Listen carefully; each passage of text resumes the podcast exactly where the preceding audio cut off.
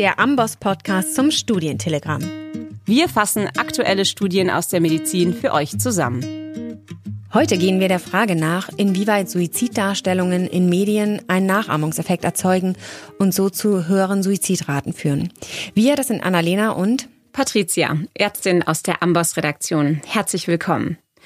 Annalena, du hast ja in der Psychiatrie gearbeitet und dort sicher auch mit suizidgefährdeten Patienten zu tun gehabt.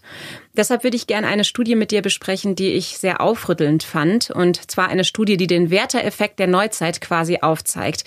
Erzähl uns doch mal die Details und was die Studie genau untersucht hat. Ja, in der Studie ging es um die Netflix-Serie 13 Reasons Why. Der deutsche Titel lautet Tote Mädchen lügen nicht.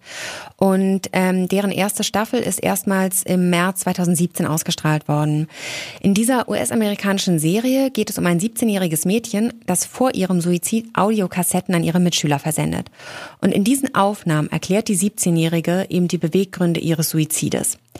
Die Serie, kann man so sagen, war ein unglaublicher Erfolg und es gab total viel Resonanz in den sozialen Medien aber schnell halt auch Kritik, vor allem von Experten, die befürchteten, dass die Suizidrate, aber auch Suizidversuche oder selbstverletzendes Verhalten eben durch diese Serie ansteigen könnten.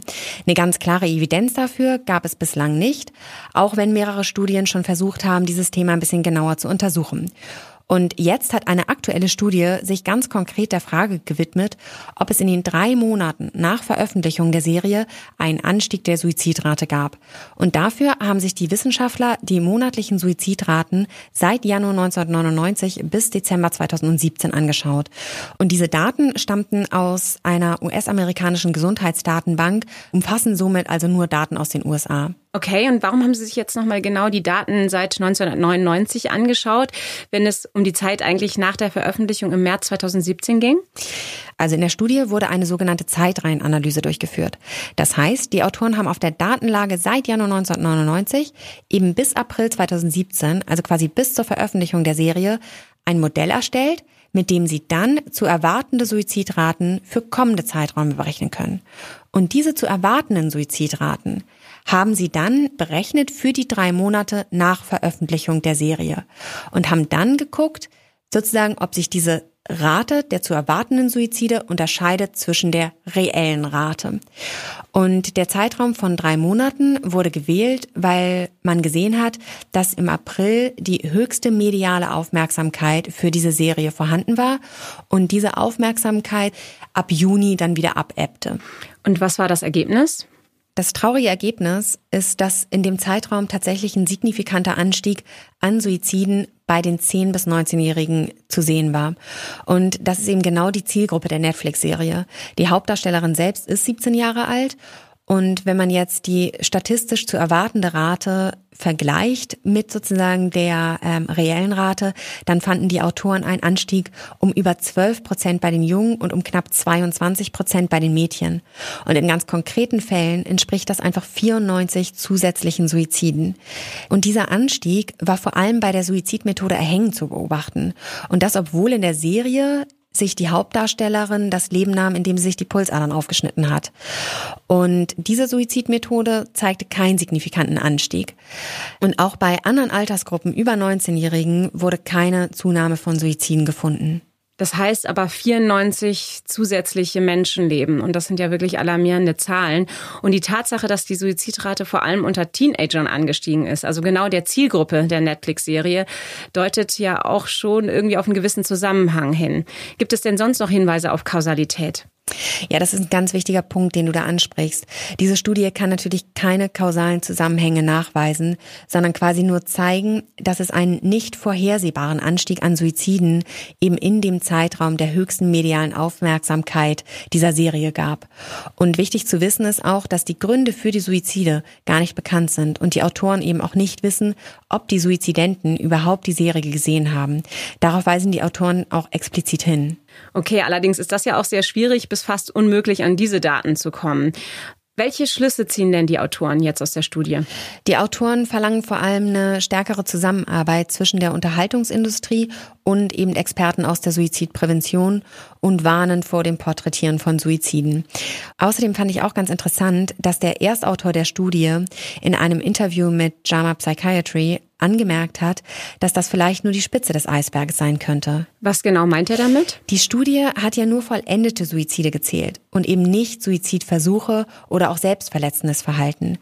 Und das Aufschneiden der Pulsadern, was ja in der Serie gezeigt wurde, gehört eben zu den Suizidmethoden, die zwar häufig versucht werden, aber oft nicht vollendet werden.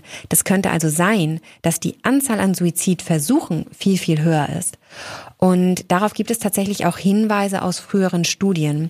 Da konnte nämlich schon gezeigt werden, dass es einen Anstieg gab an Vorstellungen in psychiatrischen Notaufnahmen und teilweise sogar mit einem expliziten Vermerk der Patienten, dass die Serie zu mehr Suizidgedanken geführt hat.